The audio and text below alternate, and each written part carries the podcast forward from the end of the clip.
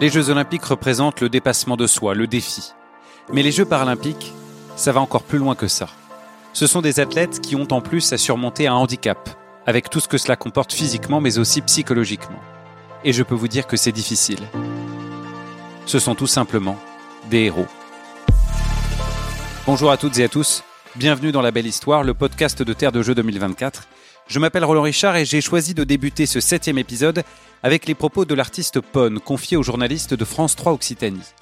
Atteint de la maladie de Charcot, le musicien a composé, avec le seul mouvement de ses pupilles, le morceau final de la cérémonie de passation des Jeux paralympiques de Tokyo, il y a un an. Les Jeux paralympiques de Paris auront lieu du 28 août au 8 septembre 2024 et mettront en lumière des performances sportives, bien sûr, mais plus généralement donc des vies hors du commun. Cette exposition, cette mise en avant, elle a déjà commencé. Début juin, trois championnats de France en e-sport ont été organisés simultanément dans le Nord, le développé couché à Tourcoing, la natation à Valenciennes et le tennis de table à Lille. Un triple événement en e-sport de dimension nationale, c'était une première, et on va justement l'évoquer avec Adrien Balduzzi, directeur marketing et événementiel de la Fédération française en e-sport. Bonjour. Bonjour. Et à vos côtés, Ludivine Munoz, responsable de l'intégration paralympique au sein du comité d'organisation de Paris 2024. Bonjour. Bonjour Roland. Ludivine Munoz, vous avez également un palmarès époustouflant, 12 médailles paralympiques, dont 3 titres sur 3 Paralympiades différentes en 96, 2000 et 2004. On va parler de la conception inédite de ces Jeux paralympiques portés par Paris avec vous. C'est parti pour une petite brasse coulée, plus que bienvenue avec cette chaleur. 24 millions de téléspectateurs français ont suivi les Jeux paralympiques de Tokyo à l'été 2021 selon les chiffres de France Télévisions, diffuseur de l'événement. De son côté, Médiamétrie avançait le chiffre de 800 000 téléspectateurs par jour.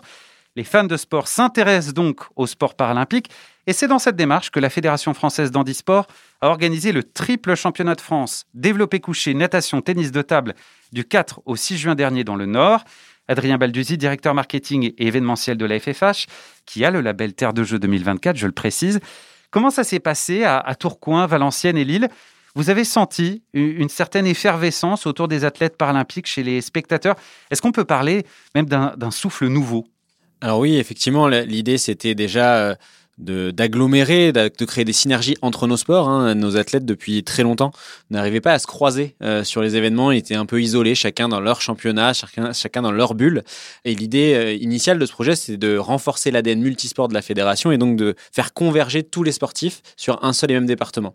Donc après, effectivement, dans l'enjeu de cet euh, événement multiple, il y avait de se faire croiser les publics, les spectateurs, et de créer une expérience. On sait que des événements de type championnat de France, c'est long, puisque c'est des journées entières de compétition et de générer, de capter un public sur toute une journée, sur une même discipline, c'est complexe. Et donc de pouvoir créer cette, euh, cet euh, enjeu, euh, comme sur les Jeux paralympiques, hein, de, de, de, changer d'un site à un autre, d'aller découvrir la natation, puis d'aller au tennis de table, puis d'aller à l'haltérophilie, c'était aussi donner envie aux spectateurs de, un, s'acculturer bien sûr à tous les sports, mais aussi de créer une expérience où ils pouvaient piocher un peu à la carte, bah, soit de suivre tel ou tel athlète, soit de suivre tel ou tel sport ou telle discipline à un instant donné de leur journée.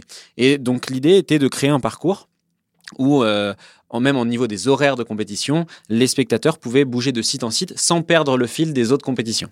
Et vous les avez sentis enthousiastes, les spectateurs? Alors oui, c'était la première fois, notamment à la natation et au tennis de table, que les tribunes étaient pleines. Alors on n'est pas sur des capacités d'accueil euh, comme on les aura sur les Jeux paralympiques dans deux ans, mais clairement, on avait plus de 2000 personnes à la piscine et on avait 500 personnes au tennis de table, ce qui n'est jamais arrivé. Alors euh, les sites s'y prêtaient bien, étaient beaux, étaient neufs, mais au-delà de ça, c'était, on voit qu'il y a un engouement des, des, gens à découvrir. Alors vous en avez, vous l'avez évoqué tout à l'heure sur le côté spectateur télé, mais même en présentiel, les gens maintenant commencent à, prendre en considération les performances de nos athlètes dans les bassins, sur les tables de tennis de table ou sous les barres pour l'haltérophilie.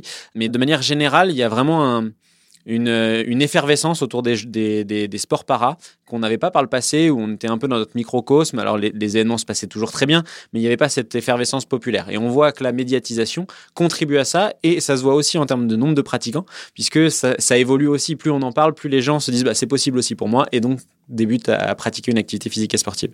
Alors vous avez parlé de la natation en e-sport. Hein. Elle a ramené cinq médailles euh, paralympiques de Tokyo. Florent Marais, médaillé de bronze sur 100 mètres d'eau en catégorie S10, était justement là à Valenciennes. En tout, six médaillés internationaux avaient fait le déplacement. Quel est l'impact d'une manifestation comme celle-ci pour la Fédération française d'handi-sport bah, Clairement, hein, je vous l'ai dit, c'est tout d'abord de réunir tous nos athlètes. Alors là, on l'a fait pour une première édition euh, dans les Hauts-de-France. L'année prochaine, ce sera à Limoges et on va avoir sept sports en même temps. Donc l'idée, c'est de monter en puissance et d'avoir de plus en plus cette euh, ADN multisport et de montrer qu'ensemble, on est plus fort, quelles que soient les disciplines. Alors on, aura toujours ce parcours spectateur, mais même pour les athlètes, de pouvoir aller encourager euh, ses potes de la natation ou du tennis de table ou, je ne sais pas, haltérophilie, escrime. Voilà, enfin, l'idée de pouvoir se, se déplacer de site en site, elle encourager, c'est aussi créer l'esprit France unifiée que le Paris 2024 euh, instaure. Et c'est de se dire, bah, en fait, on est une seule et même équipe, peu importe la discipline qu'on pratique.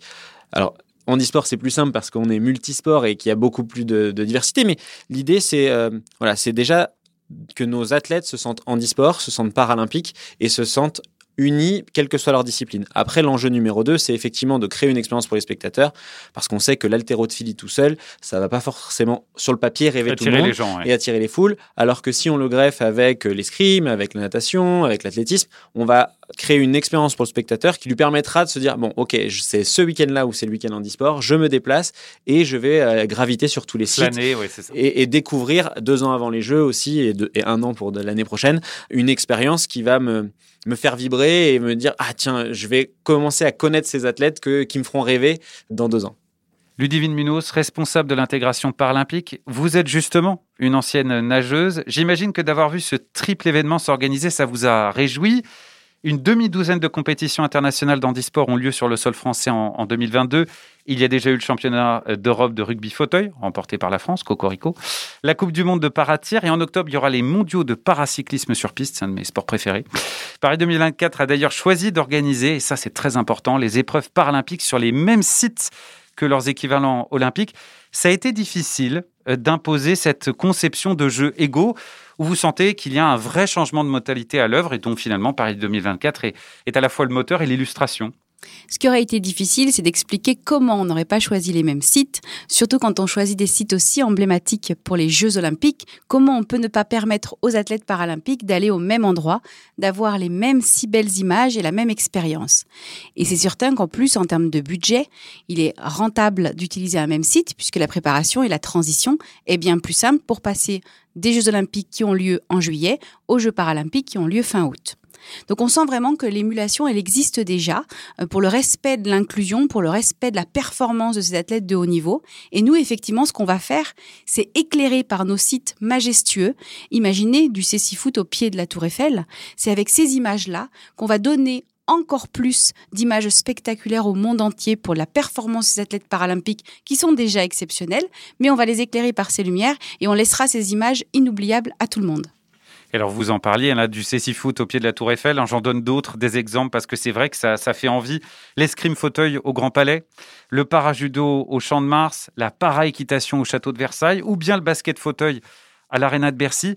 On a beaucoup parlé de changer le regard sur le handicap. On a l'impression qu'il y, y, a finalement il y a l'étape d'après, qui est une réelle inclusion des personnes en situation de handicap au sein de la société pour plus qu'elles soient discriminées ou même perçues finalement comme différentes. C'est important qu'elle ne soit plus exclue et qu'elle ne soit plus oubliée. C'est bien l'objectif premier d'organiser une compétition si importante parce que les Jeux paralympiques d'été organisés en France pour la première fois ont autant pour but de faire vivre quelque chose d'exceptionnel à tous les Français, les Européens et tous les téléspectateurs du monde, mais aussi de laisser quelque chose de concret. Et concrètement, bah, quand on sensibilise tout le monde à des sujets comme l'accessibilité ou la performance, le talent que développent les athlètes en situation de handicap, et eh ben on laisse quelque chose de neuf et on tous les employeurs demain se diront, bah, effectivement, ce sportif talentueux, il sera aussi un super ambassadeur dans mon équipe de travail. Et on pense que cela va changer vraiment le regard de tout le monde, de pouvoir, un, soutenir les athlètes, de les connaître et enfin, après, les embaucher dans les entreprises. Un mot peut-être du, tennis de table fauteuil, parce qu'on parle de talent, mais en fait, il y a quelque chose peut-être qu'on ne dit pas euh, suffisamment. Là, donc, le championnat de France a été organisé à Lille, hein, on le disait, début juin. Il faut préciser d'ailleurs que le tennis de table, c'est un immense pourvoyeur de médailles pour la France, le deuxième chez les Paralympiques derrière le cyclisme sur route. 11 médailles ont été rapportées de Tokyo, dont deux en or avec Stéphane Molien, j'espère que je le dis bien, et Fabien Lamiro. Fabien Lamiro, il était présent à Lille, justement.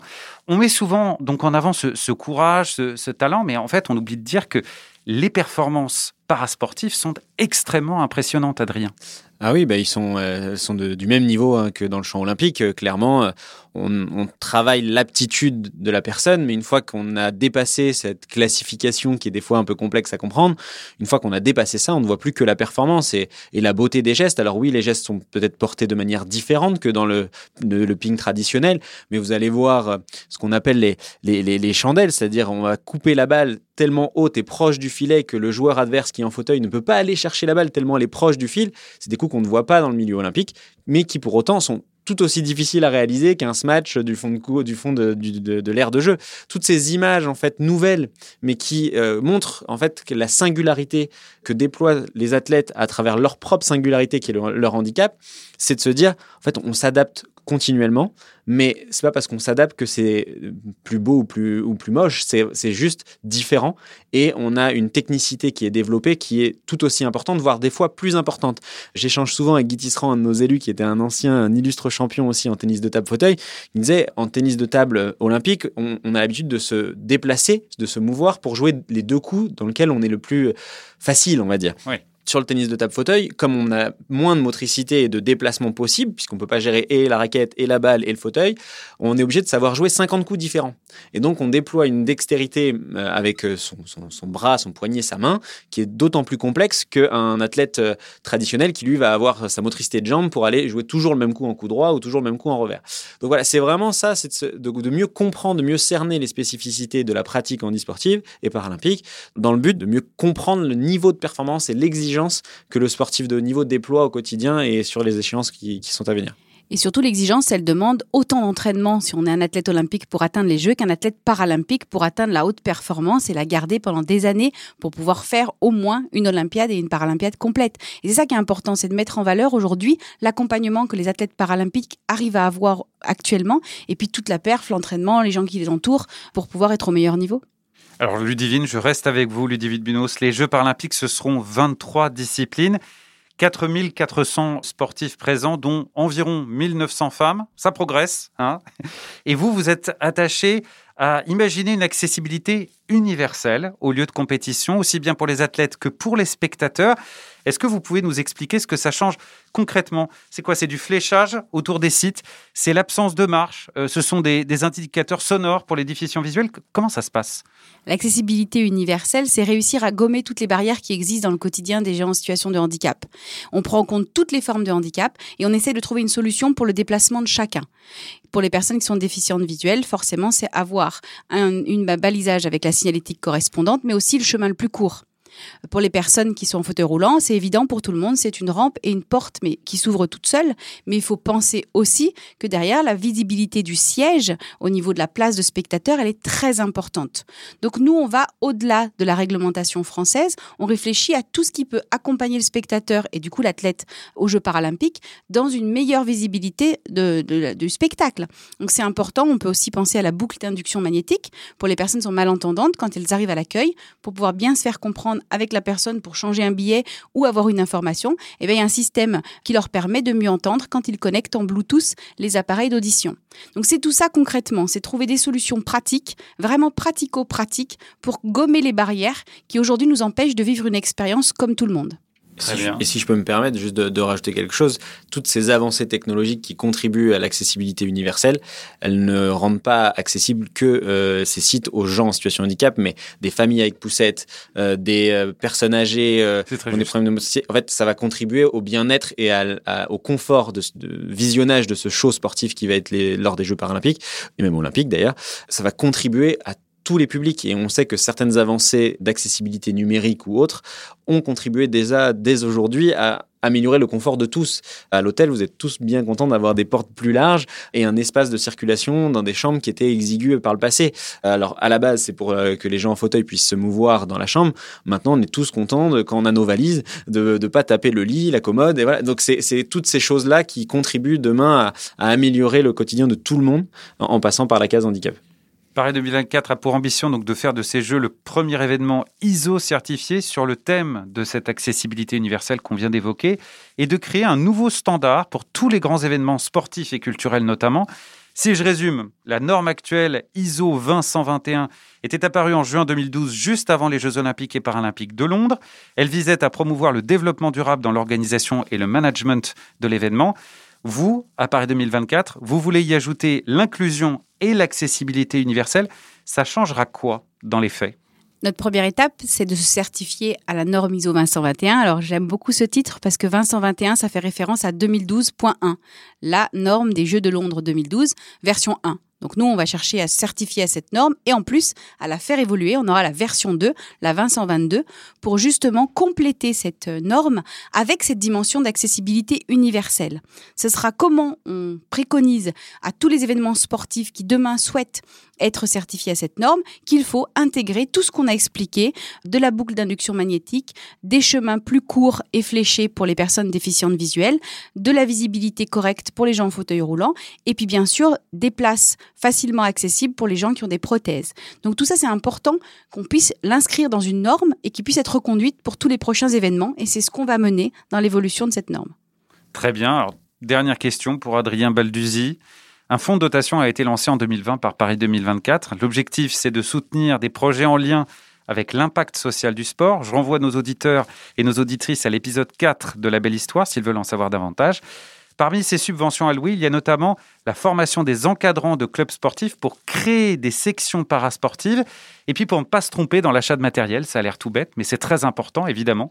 La Fédération française d'handisport est en appui. Racontez-nous. Alors oui, il y a deux programmes dont la fédération bénéficie aujourd'hui à travers le dispositif Impact 2024. Il y a à la fois le programme PEPS où là on va effectivement accompagner tout d'abord dans les établissements médico-sociaux à former les éducateurs à proposer une activité physique et sportive pour les personnes qui sont bénéficiaires de ces structures, pour ensuite les rendre autonomes et que ces personnes puissent aller en inclusion, comme on le dit, dans des clubs locaux à proximité de leur structure pour développer, pour ceux qui le souhaitent, des compétences euh, sportives de performance euh, un peu plus évoluées que la pratique santé bien-être qu'ils auront dans leur structure. Donc ça, ça passe par un, euh, proposer des activités, deux, former, et trois, après, rendre autonome. Donc ça, c'est vraiment le, premier impact qu'on a lancé euh, avec euh, le, fonds de dotation. Le deuxième projet, il est plutôt porté sur des, un public particulier qui est le public des déficients visuels et des aveugles, où on sait qu'il y a des besoins encore plus spécifiques et une approche fine de leurs besoins. Et donc, on, a déployé ce qu'on va appeler des journées de découverte pour les sports déficients visuels, où on va leur proposer tout le panel d'activités. On a parlé du CC Foot tout à l'heure, mais je pense au goalball, qui est un peu moins connu, le showdown, et, toutes ces pratiques qui sont euh, aujourd'hui peut-être euh, de notoriété plus faible. Et donc, on va le rendre accessible à tous ces publics-là, tout en ayant cette, vision de faire monter en compétence les, les pratiquants vers une démarche euh, de performance, mais il faut pas oublier que sans euh, la base de pratiquants, on n'a pas de performance. Et donc l'idée, c'est des journées de découverte, ensuite des plateaux compétitifs pour former euh, des sportifs potentiels de haut niveau demain qui seront issus de ces programmes, ces journées de découverte. Donc on, a vraiment ce, ce panel de, dispositifs qui va crescendo et qui permettent de développer une pratique de masse jusqu'à euh, en sélectionner 3, 4, 10 qui constitueront les équipes de France de demain. Bah, très bien. On a fait un bon premier tour, je crois, de, ce qui nous attend et c'est extrêmement réjouissant. Merci beaucoup à tous les deux. Adrien Balduzzi, directeur marketing et événementiel de la Fédération française d'handisport, et Ludivine Munoz, responsable de l'intégration paralympique pour Paris 2024. Merci infiniment. Merci. La belle histoire revient le mois prochain. En attendant, retrouvez tous les épisodes sur la chaîne YouTube de Paris 2024. Il y a une playlist, vous le savez, Terre de Jeux 2024. Vous pouvez aussi écouter tous les épisodes sur le site de Terre de Jeux, onglet La Belle Histoire. Et puis bien sûr, vous entendez parler de nous dans la newsletter de Terre de Jeux. Portez-vous bien et bon été.